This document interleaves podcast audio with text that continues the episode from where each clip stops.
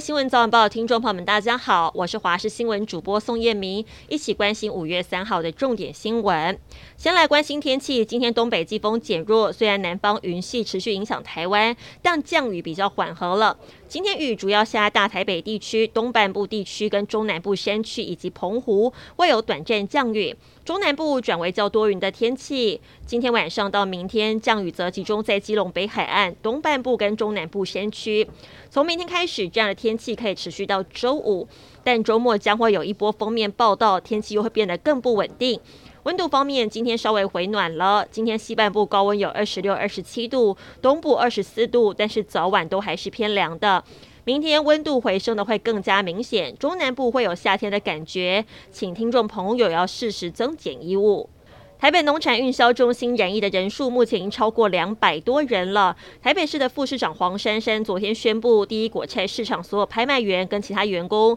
必须提供快筛阴性证明才能进入，但业者抱怨快筛试剂根本就买不到，因此北农呢临时宣布快筛政策延至明天凌晨才上路。今天清晨进入果菜市场的人员依旧是以量体温为主，不过业者对于突然宣布的政策相当不满，批评没有配套措施，却要业者。的配合，有承销人员表示，对于多久领一次快筛，或是要在家筛，还是到现场筛，都没有相关的指引。政策应该要想好之后再宣布，以免让业者无所适从。为了缓解急诊人潮，中央流行疫情指挥中心昨天宣布了五大措施，维护医院急诊量能。此外呢，耳鼻喉科诊所也要相挺，加入提供 PCR 裁剪的行列，扩大裁剪量呢。但基层医疗协会理事长林毅然并不乐观看待，因为要符合裁剪点设置的空间、防护装备跟通风换气、动线分流，对诊所来说难度很高。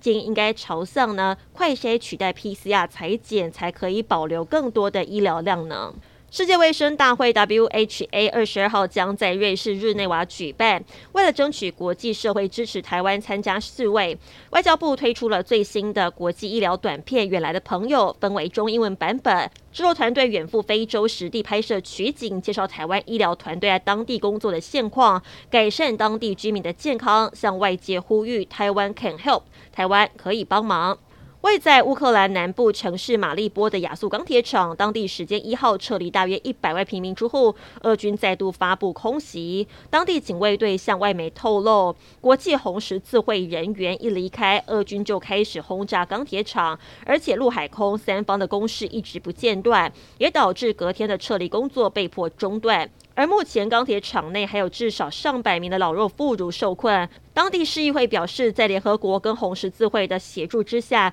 预计当地时间三号的上午会再尝试撤离所有的平民。日本防卫队表示，自卫队日前监测到以航空母舰辽宁号为首的八艘中国军舰进入太平洋。根据防卫省发布的资料，辽宁号编号在东海海域被发现之后，一路南下朝冲绳方向前进，穿过了宫古海峡进入太平洋。无独有偶，二号也有苏澳渔船在钓鱼船周边作业时，发现疑似中国航空母舰的编队。我国国防部则表示，台海周边的海空域动态，国军都能全程掌握。